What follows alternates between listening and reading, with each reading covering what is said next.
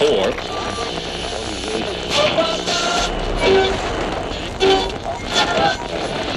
The big. That's it.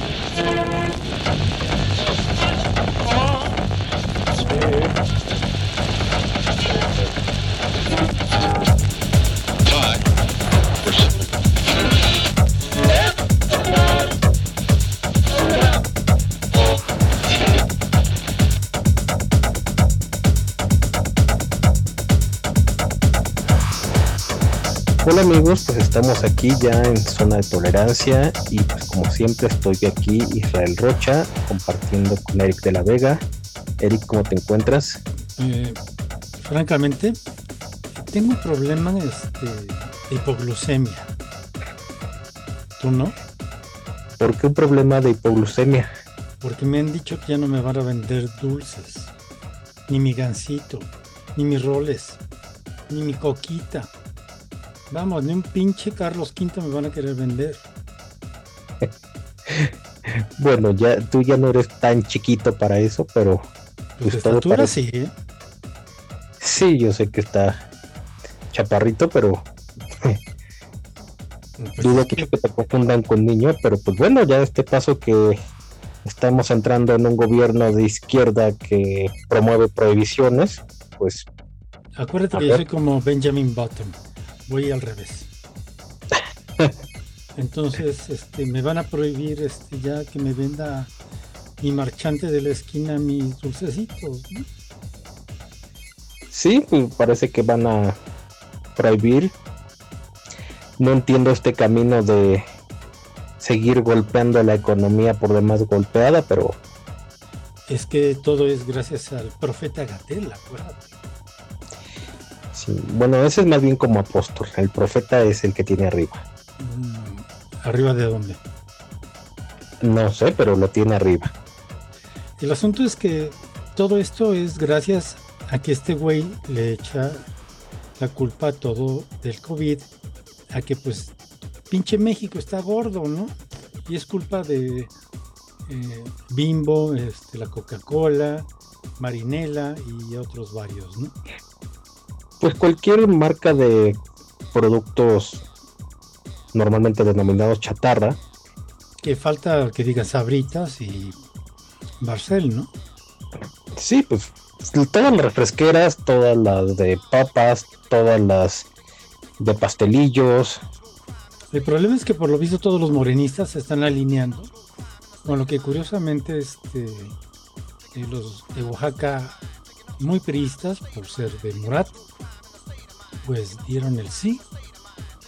Ahora parece que otros estados se quieren sumar a la, perdón, a la ley que quieren promover, ¿no? incluida la Ciudad de México. Imagínate. Entonces ya quiero ver un día que mi hijo llegue llorando porque el señor de la esquina no le quiso vender su chocolate y que el papá llegue hecho una furia a romperle el hocico al pobre viejito de la tienda, ¿no? Y pues para como están las cosas no lo dudo. Pero La mamá, que es peor todavía. sí, claro, digo, ya independientemente de cómo terminen desembocando eso, creo que la pregunta aquí sería, ¿de verdad ese es el camino para la salud y el bienestar de los mexicanos? Pues a, mediano plazo tal vez, ¿no? Pero a este imbécil, a Gatel, obviamente, y al otro imbécil, se le sigue olvidando que la pandemia está encima. O sea, aunque hoy día eh, prohíbas toda la comida chatarra del mundo, no importa. Nadie va a bajar de peso de hoy a mañana.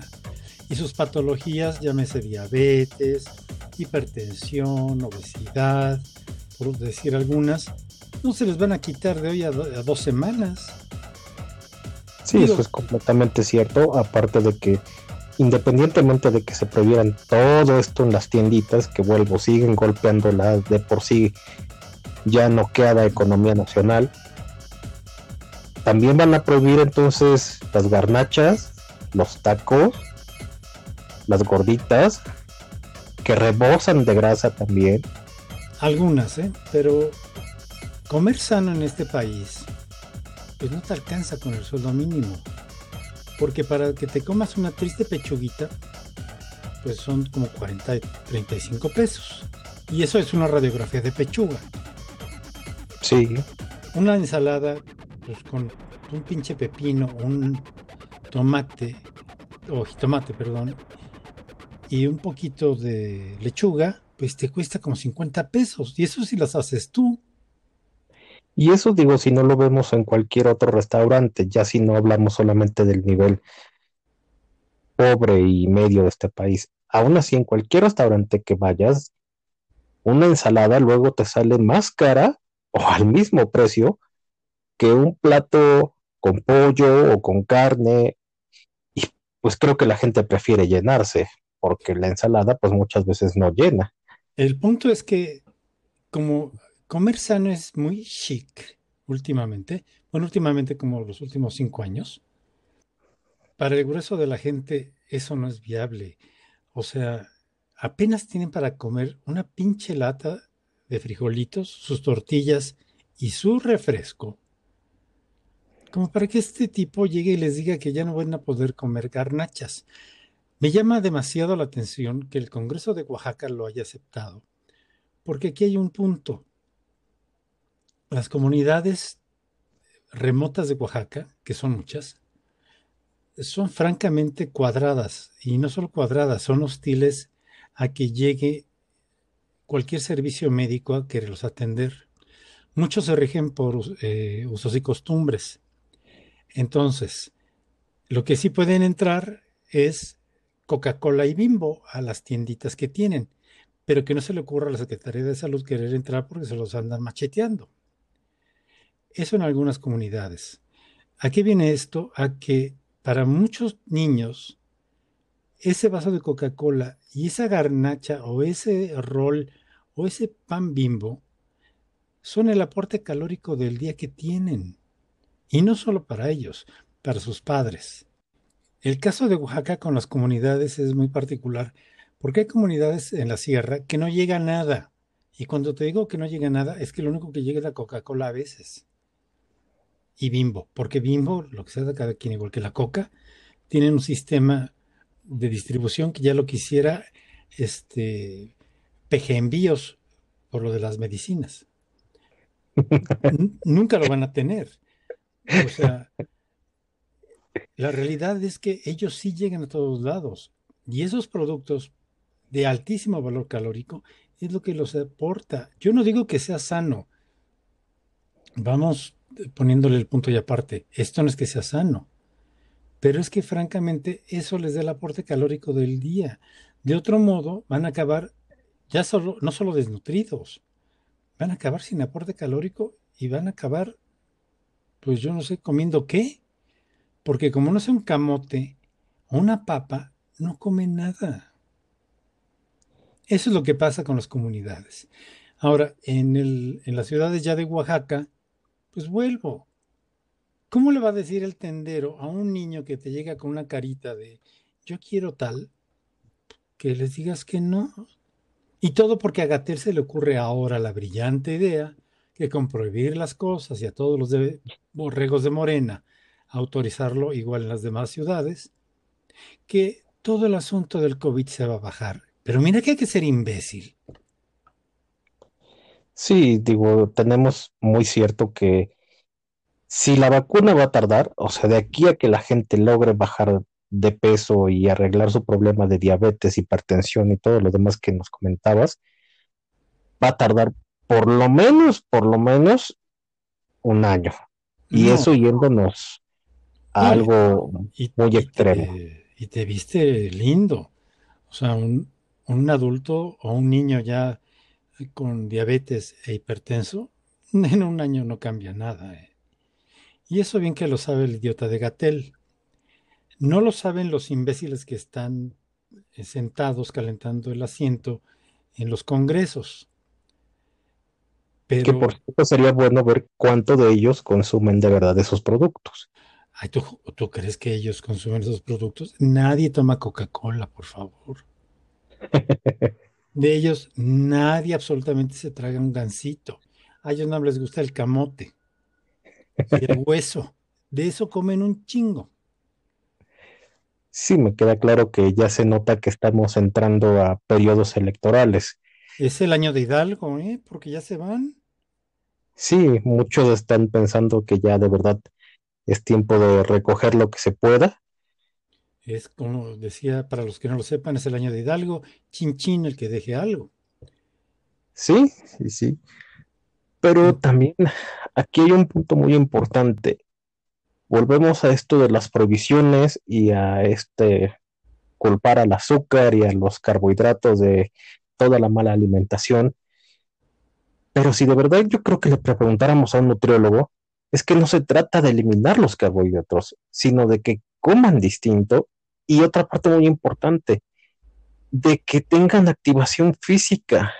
Hay muchas escuelas en las que ya ni siquiera se molestan en dar una hora de educación física. Pero como si el gordito que está ahí dando la clase no aguanta ni media vuelta, hombre. Bueno, digo, siendo sinceros, muchas veces los maestros de educación física nunca hacían educación física, pero sí te ponían a hacer lo que tenías que hacer.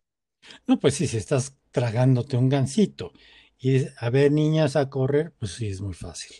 Vamos a un corte musical, regresamos, es Olivia Newton-John y esto se llama a propósito eh, Physical. Regresamos.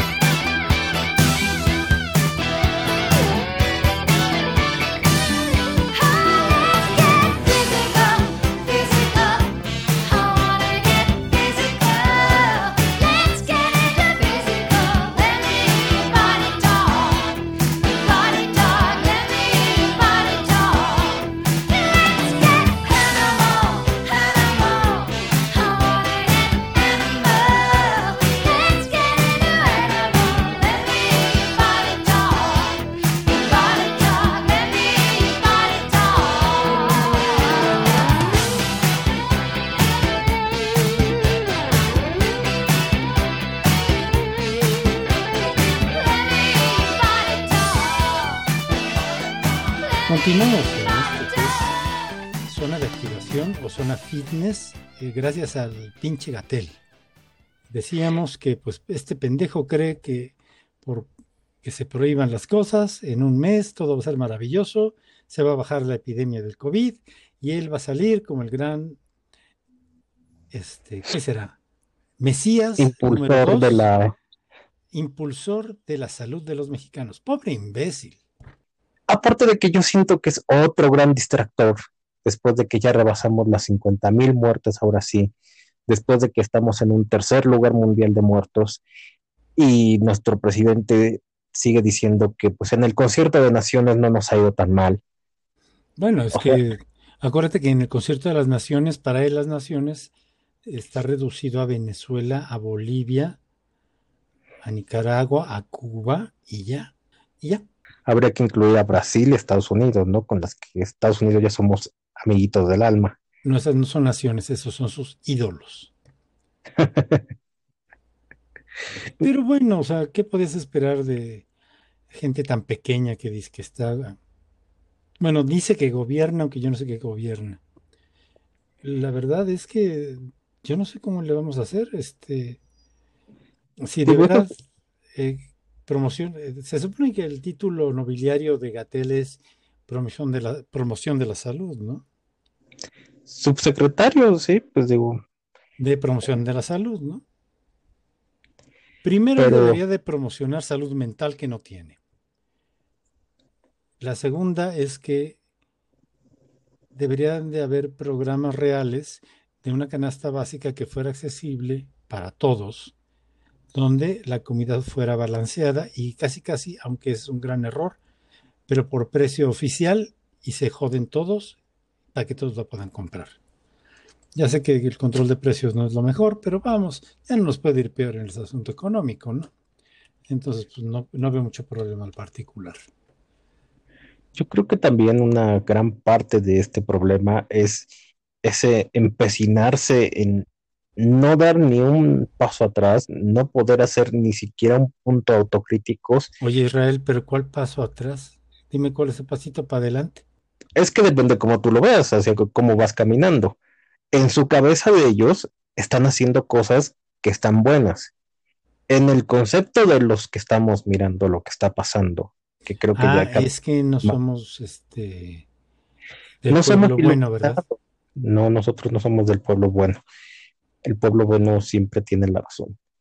Todo este sin razón de acciones que finalmente van a golpear todavía la economía más. Y así como nuestro presidente sigue haciendo cada vez decisiones que menos entienden, porque por ejemplo llega a algún estado como Sinaloa y empieza a hablar de que otra vez por consulta va a ponerse a ver si se construye una planta de hidroquímicos. Es que López Obrador se siente como campanita. Sí llega y tiene varita mágica. Sí, sí, sí, o sea, Llega a Sonora y habla con los yaquis y sin medir ni consecuencias ni nada, les dice que sí va a remover todo un oleoducto para que se cambie y no afecte su comunidad. ah, y les va a pedir perdón. Acuérdate. Sí. Ay, bueno, no sé se- de qué madres, pero él les este güey le pide perdón a todos. Sí, o sea, sigue aparte con esa sin razón de querer que todos los pueblos que nos invadieron, todas las naciones que llegaron a invadir México, nos este, pidan perdón históricos. Creo que mejor vamos a un corte musical, Israel. Voy a, voy a hacer acto de contrición mientras tanto. Ok, vamos a escuchar ahora un tema que nos sugieres ahora. Eh, no sé, este, algo de penitencia porque acabo de portarme mal. It's a Sin de Pet Shop Boys. Anda, está bien. Concedido. Es la hora de las complacencias. Marca el 658-1111 y pida usted su canción. Seguramente por obra de Gatell No a ese conceder. teléfono porque van a marcar a pedirle ahí y es el que número tiene de... de todas maneras en el 658-1111 nunca hace nada. Entonces, ¿cuál es el problema? Eh, regresamos en un momento. Esto es Pet Boys, It's a Sin.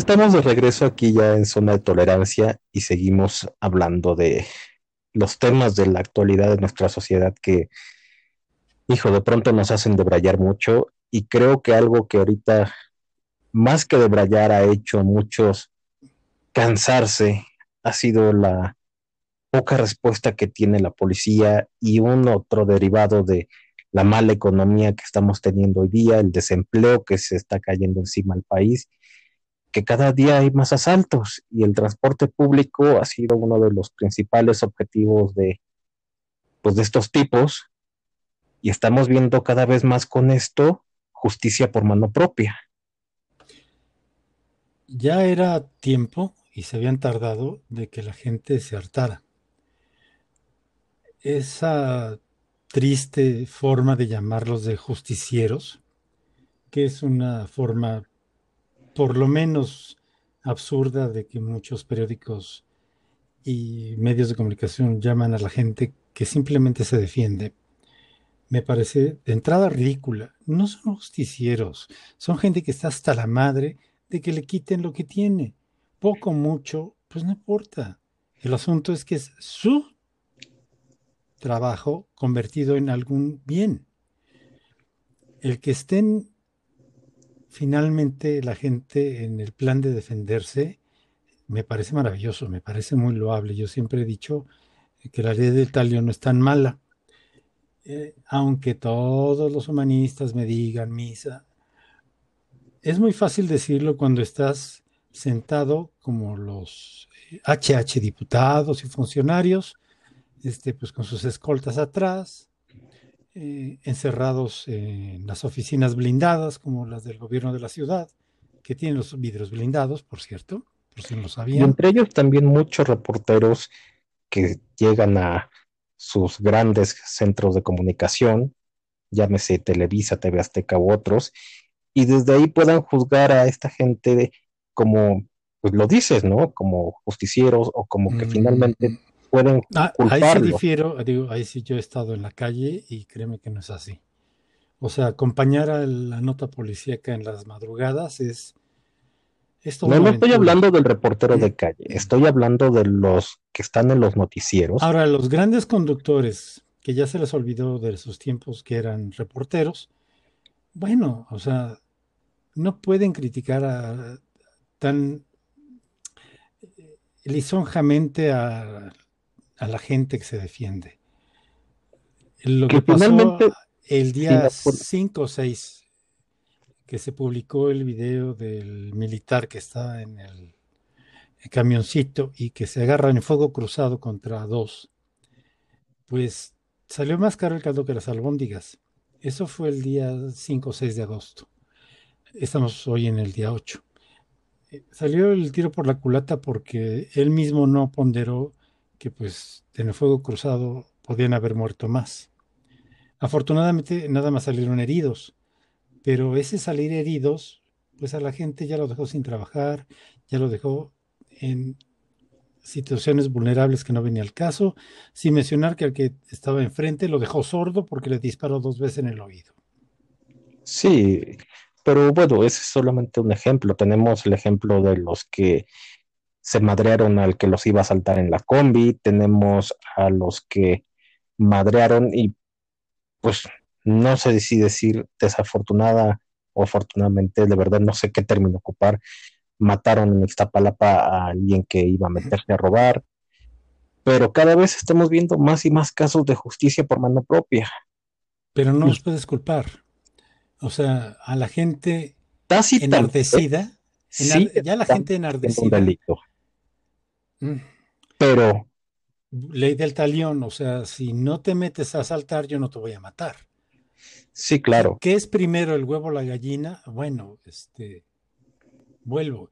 O sea, si en la parte de enfrente veo que a mi vecina de 70 años le están golpeando, pues con la pena yo sí salgo a darle en su madre al tipo. Sí, pues eso es lo que uno, de verdad, de pronto es difícil pensarlo en términos jurídicos, porque si No, lo pensamos, olvídate de lo jurídico. Lo jurídico en este país es tan sencillo como que si tienes lana, funciona. Si no tienes lana, no funciona. tristemente, aunque ya no es como antes, ahora es peor. Entonces seguimos en la misma. Sí, Entonces, estamos viendo situaciones muy tristes, porque si lo ponemos a ver en realidad en el ojo general, es muy triste estar viendo todo esto, ya fuera del meme y de la guasa y cualquier cosa que puede ser, es muy triste que la gente pues tenga que defenderse con sus propias manos, porque no puede confiar en la policía, no puede confiar en la política. O sea, la economía de todos los está orillando a irse hacia ese camino. Y también es una tragedia por donde se mire. claro, pero eso es producto de un gobierno que no garantiza lo básico para su población, que es educación, salud, seguridad. y alimentación. Eh, bueno, la alimentación en este país es si te alcanza, come, si no, no. Y si no, pues te- lo que les queda a algunos, pues es cosas así, ¿no? O sea, es más fácil que te consigas una pistolita y ya si es de verdad o no es de verdad, ya es lo de menos, si no te subes o con un puñal o algo y amenazas a la gente y la dejas sin dinero, sin ponerte a pensar que esa gente está igual que tú también tratando de subsistir, yendo a trabajar, o es el dinero con el que iba a comer ese día o esa semana. Lo Pues, lamentable es la situación en la que todo el mundo se está viendo orillado. Pues con la pena fue Fuente Ovejuna, señor. El que mató al comendador, ya lo dijeron hace siglos, Calderón de la Barca. No puedes medir con la misma vara al que te pone un puñal en la cabeza o en el cuello para quitarte tu quincena, aquel que entró a Walmart y se robó dos latas de atún. Hay un mundo de diferencia en eso. Entonces, ¿a quién vamos a perdonar? Yo perdono con mucho gusto le pago las latas de atún porque ese hombre tiene hambre. O igual tiene una familia, unos niños que alimentar. Pero al que le puso una navaja en el cuello a una anciana, puta, es que es para matarlo. Sí, Y si lo pescan y en el reclusorio, en la ley de la cárcel, si se enteran lo que hizo, bueno, no te quiero platicar. pero simplemente ahorita que estamos hablando de las cosas que han estado pasando en el transporte público y que parece que se están multiplicando y no se ve que vaya a ser algo que cambie tan rápido, por lo menos, No va a Vamos. cambiar. vamos a estar viendo esas notas muy seguido. Esto es hartazgo social puro y en toda su expresión. Lo que pasa es que después del encono y del linchamiento o de la justicia por propia mano, viene la revuelta social completa. Y entonces, ahora sí, todos se van a quedar con cara de imbéciles de que ¿por qué pasó la cosa? Pues pasó la cosa porque simple y sencillamente el Estado y el gobierno no garantiza lo básico para sus ciudadanos. Eso es lo que sucede después de esto. pero en el proceso veremos seguramente también muchos actos de este tipo que ya han pasado en otros estados del país y que seguramente ni siquiera de verdad eran criminales. Solamente es gente que por alguna razón estaba en un mal lugar y la gente la culpó de algo, de algún robo, de tratar de robarse una niña, de tratar Ese de es- robarse algo. Es que ese es otra, ese es otro punto. Una cosa es el ratero infraganti, el delincuente en el sitio y ahí te pesqué. Y otra cosa son los rumores. La rumorología, sobre todo en los pueblos y en las colonias populares, es peligrosísimo porque ahí sí linchan a la gente de gratis. Y es a lo que voy. Ahí es donde yo te digo que viene la revuelta social completa. Sí, No hay es- manera. va a ser imposible en su momento que se pueda recuperar algunas partes. Y lo peor es que con esto los únicos que van a poder mantener la ley en esos lugares son esos grupos delictivos que llaman muchas veces cárteles en este país y ellos son los que van a poder imponer leyes y justicia a lo que ellos determinen. ¿Y cómo decirles que no? Perdón, pero ¿cómo decirles que no si ellos son los que en su momento van a garantizar la justicia en ciertos lados? Y nadie me puede negar que seguramente ya hay municipios enteros, pueblos enteros y probablemente hasta ciudades donde ya se manejen así. y que son más seguros que otros.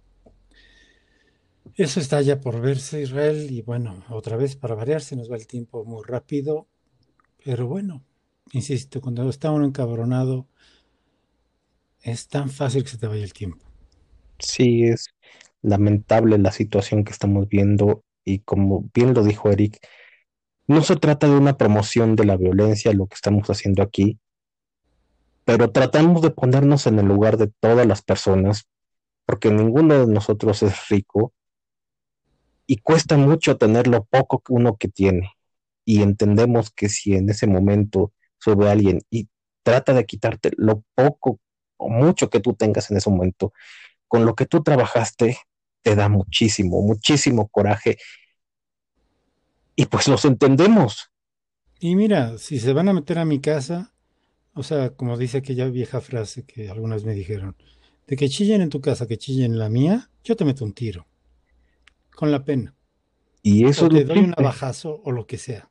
Estamos entrando a, a las leyes de la selva y pues cada quien defiéndase como pueda. Veremos cómo afecta esto las elecciones, que como ya lo dije hace un rato, se nota que estamos entrando en periodos electorales. Pero mientras tanto, cuídense mucho. Insistimos, no es un llamado a la violencia, pero traten de protegerse lo más que pueden.